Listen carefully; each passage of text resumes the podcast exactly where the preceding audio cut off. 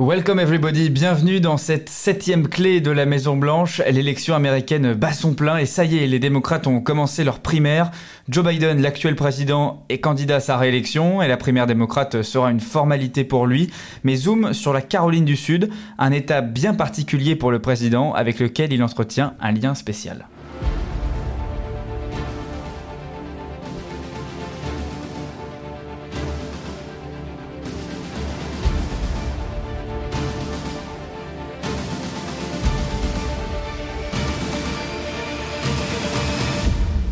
Bonjour Lionel. Salut Thomas. Comment ça va? Bah Bien et toi? Ça y est, on est, on est de retour donc pour analyser le début hein, de, la, de, la, campagne euh, des démocrates parce que ça y est, la primaire est lancée.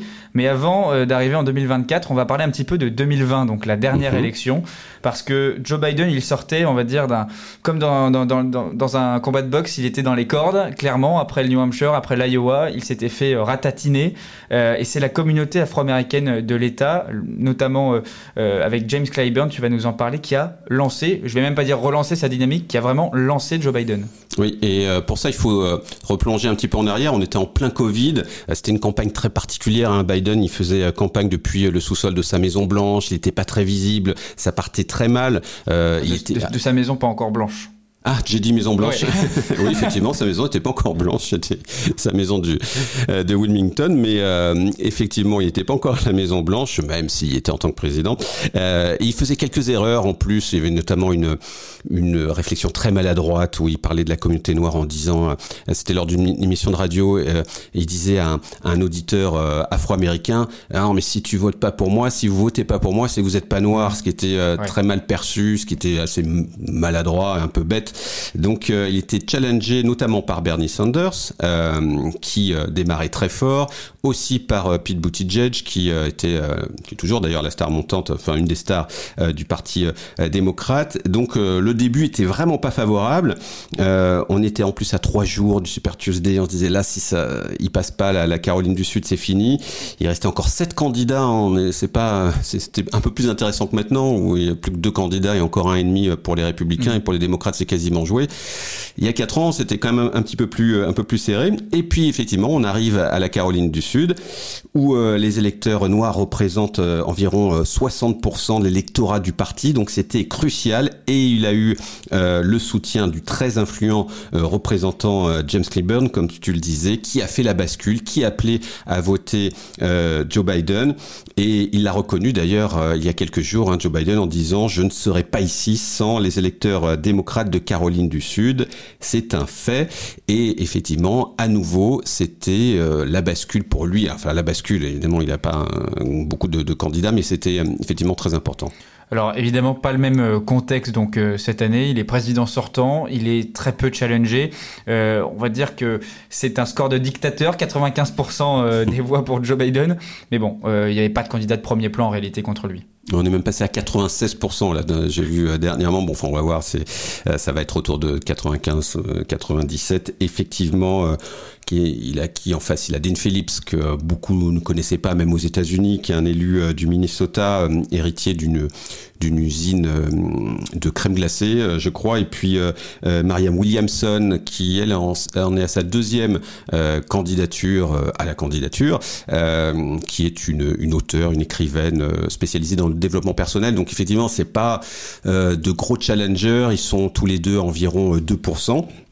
Euh, le New York Times euh, parle euh, d'environ 150 000 votants, euh, bah, rien à voir avec les 500 000 de 2020 quand la primaire était en effet beaucoup plus compétitive. Mais l'actuel président n'a pas pris ce scrutin à la légère parce qu'il y a quand même beaucoup de, de questions en jeu, parce qu'il doit frapper les esprits pour faire oublier notamment les mauvais sondages, son approbation qui n'est pas très bonne. On en a déjà parlé, même si ça va un petit peu mieux dans les sondages, c'est-à-dire que les Américains ont un peu l'impression que ça va mieux dans pour ce qui est économie, alors que mmh. auparavant euh, ils étaient très critiques, même si les résultats étaient, étaient euh, plutôt bons euh, pour Joe Biden.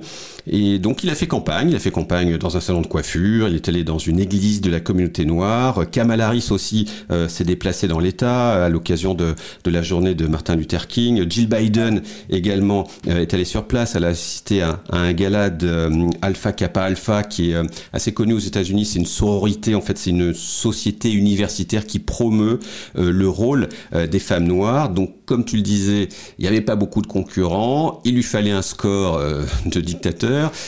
il l'a eu. Voilà, on va dire que le premier objectif est rempli. Et peut-être que la raison aussi pour laquelle Joe Biden n'a pas pris cette échéance à la légère, c'est parce que c'est lui-même qui a initié un changement et c'est donc de faire passer cette primaire de Caroline du Sud, eh bien, premier dans l'ordre de passage euh, des États euh, à la primaire. Avant, elle était quatrième, la Caroline du Sud, puisque, on l'avait dit, hein, avant, Joe Biden s'était fait battre.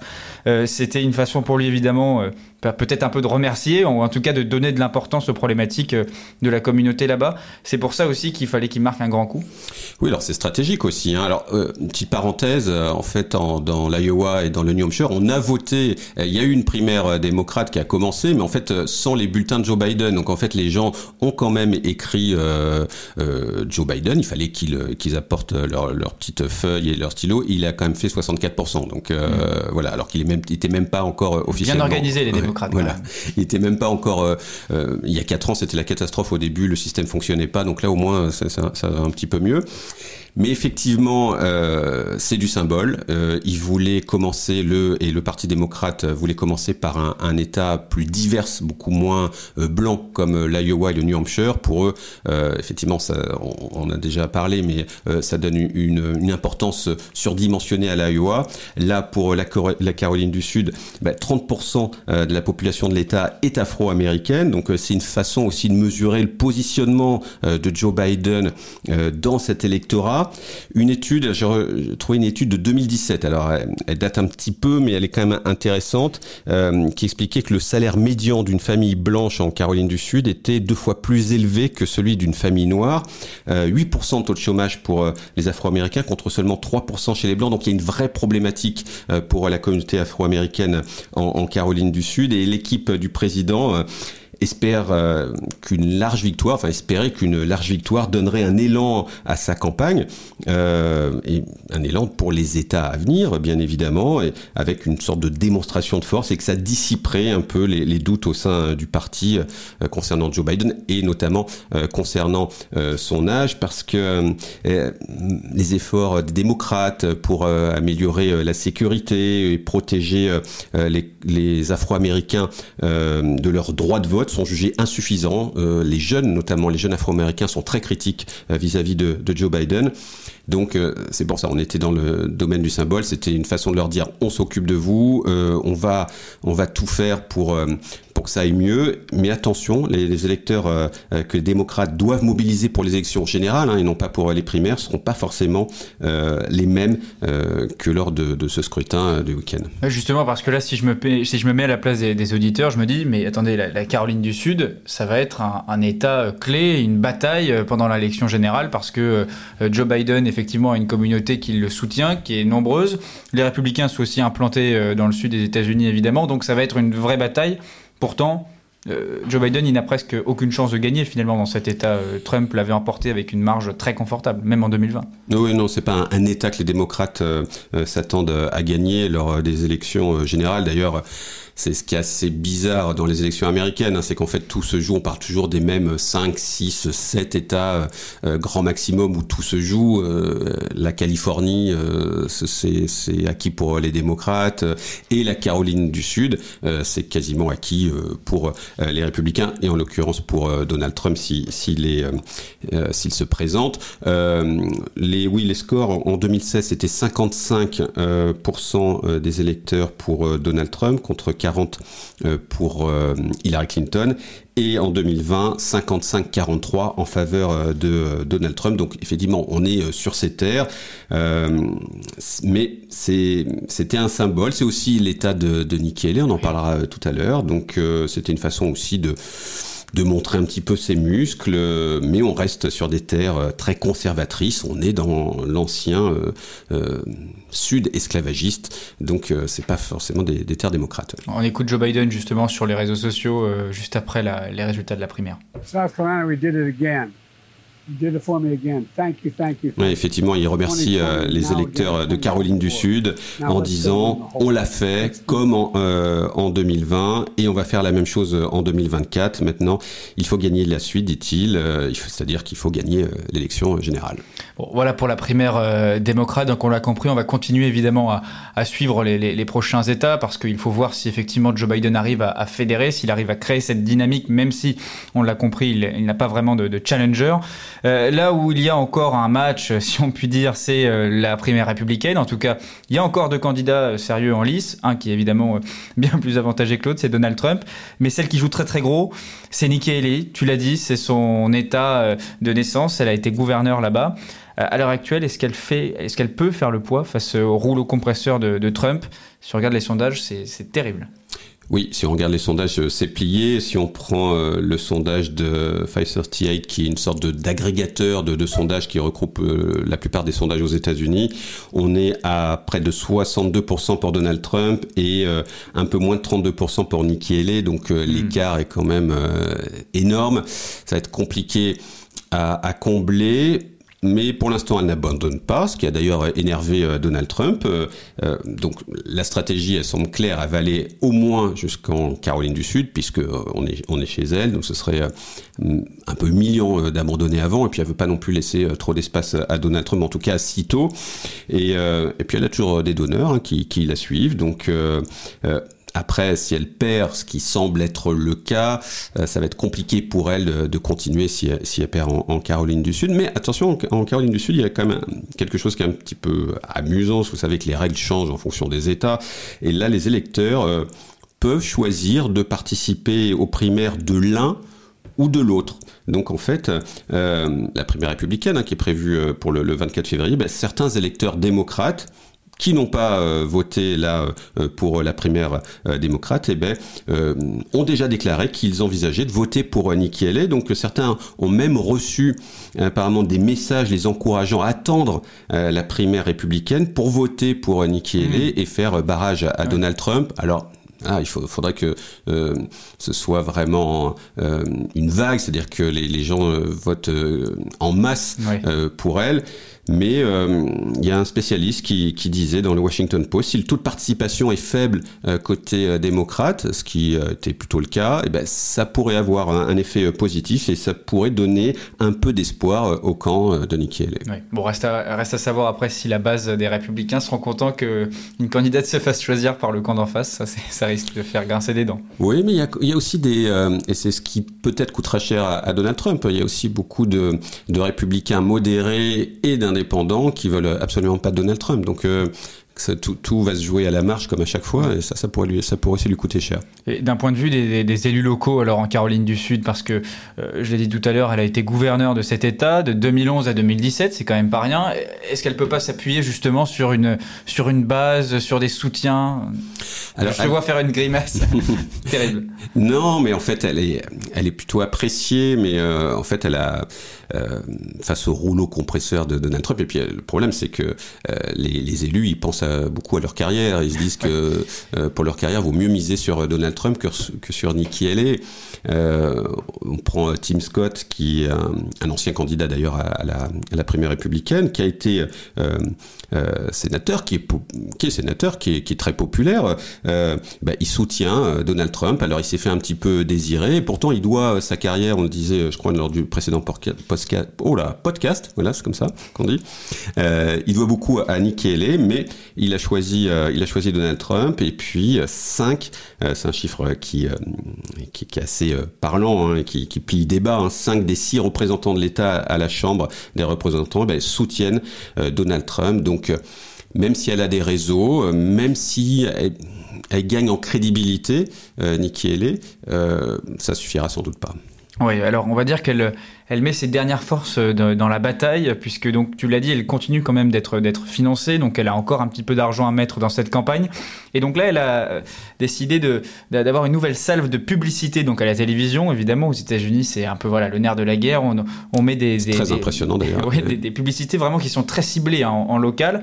Et donc là, elle a décidé de s'inspirer euh, du film Grumpy Old Man, un film de 93 avec Jack Lemmon et Walter Matthau. Donc en fait, c'est deux voisins qui se détestent qui sont insupportables, deux vieux voisins évidemment.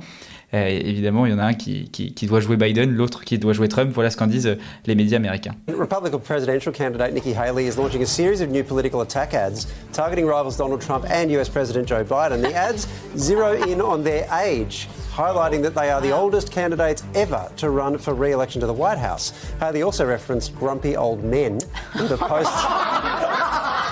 Voilà, évidemment, ça déclenche un peu l'hilarité euh, sur les plateaux parce qu'elle cible évidemment l'âge des deux candidats, chose qu'elle faisait évidemment avec Biden, elle le fait de plus en plus avec Trump et maintenant ça devient vraiment son message, c'est-à-dire que Donald Trump, lui aussi, euh, il est trop vieux, elle veut mettre, on l'avait déjà dit aussi, peut-être un, un, cap à 75 ans pour que les élus ne puissent plus avoir de fonction euh, officielle, ce qui est quand même une, on va dire, une prise de position importante quand les deux candidats les plus importants sont de cet âge-là. Oui, puis ça veut dire qu'on enlève quand même beaucoup de monde dans la politique américaine. Hein. on peut penser à Mitch McConnell, par exemple, au Sénat, donc ça, ça concerne aussi beaucoup les républicains. Mais elle insiste aussi sur un deuxième argument, c'est que les deux personnages de ce film sont détestés par toute la communauté à côté d'eux.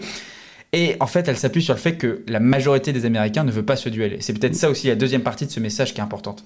Oui, c'est sûr, euh, c'est des candidats par défaut. Hein, euh, enfin, par défaut, c'est-à-dire que Trump euh, a vraiment de, des supporters fervents, mais ce duel, bah, la plupart des Américains n'en veulent pas, soit parce qu'ils détestent Trump ou détestent Biden, mais même ceux qui, sont démocrates se disent bah, Joe Biden être représenté par un président qui aura 82 ans s'il est élu. Euh, c'est pas terrible. Et Donald Trump par quelqu'un qui a quatre euh, mises en accusation au pénal. Enfin, quoi qu'il se passe, euh, on n'est pas dans le, climax des représentants dans la politique. C'est sûr que c'est pas c'est pas terrible. il y a même pour beaucoup d'Américains un peu de déception et, ils sont parfois un peu désabusés. ils se disent bon bah de toute façon on n'a pas le choix donc on fera on fera le au mieux on va dire. Et Joe Biden, euh, lui, donc, il, comment, il a commencé euh, la première, mais euh, Thomas, il fait campagne, hein, il est toujours à la Maison Blanche, il a son boulot, son job de, président, mais il va continuer quand même à faire campagne. Oui, il fait campagne et il était donc dans un État important. Tu disais tout à l'heure les États clés. Le Michigan s'en est un et c'est peut-être un, des symboles, on va dire, avec la Pennsylvanie des États clés. il a fait campagne donc auprès de l'UAW, qui est un, syndicat très très important aux États-Unis parce que c'est le syndicat majoritaire dans les entreprises automobiles. Il y a eu une grande période de grève qui a été extrêmement suivie et qui a été euh, très symbolique aux États-Unis.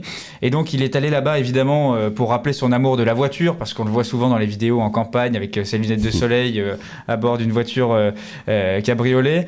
Et il a donc soutenu le syndicat. Il l'avait fait en tant que président où il avait soutenu la lutte euh, des, des, syndicalistes. Il s'était même déplacé sur le piquet de grève, ce qui n'était jamais arrivé. Pendant que Trump mm. faisait un meeting quelques mètres plus mm. loin d'ailleurs. Et ce qui est assez intéressant, c'est que le Michigan, c'est un État donc clé qui a une forte communauté arabo-américaine, à majorité musulmane, qui vote pour les démocrates, qui est un, un électorat important. Euh, et beaucoup, beaucoup de ces électeurs sont en désaccord avec les positionnements euh, de l'administration Biden dans le conflit euh, qui oppose Israël au Hamas, donc dans le conflit à Gaza.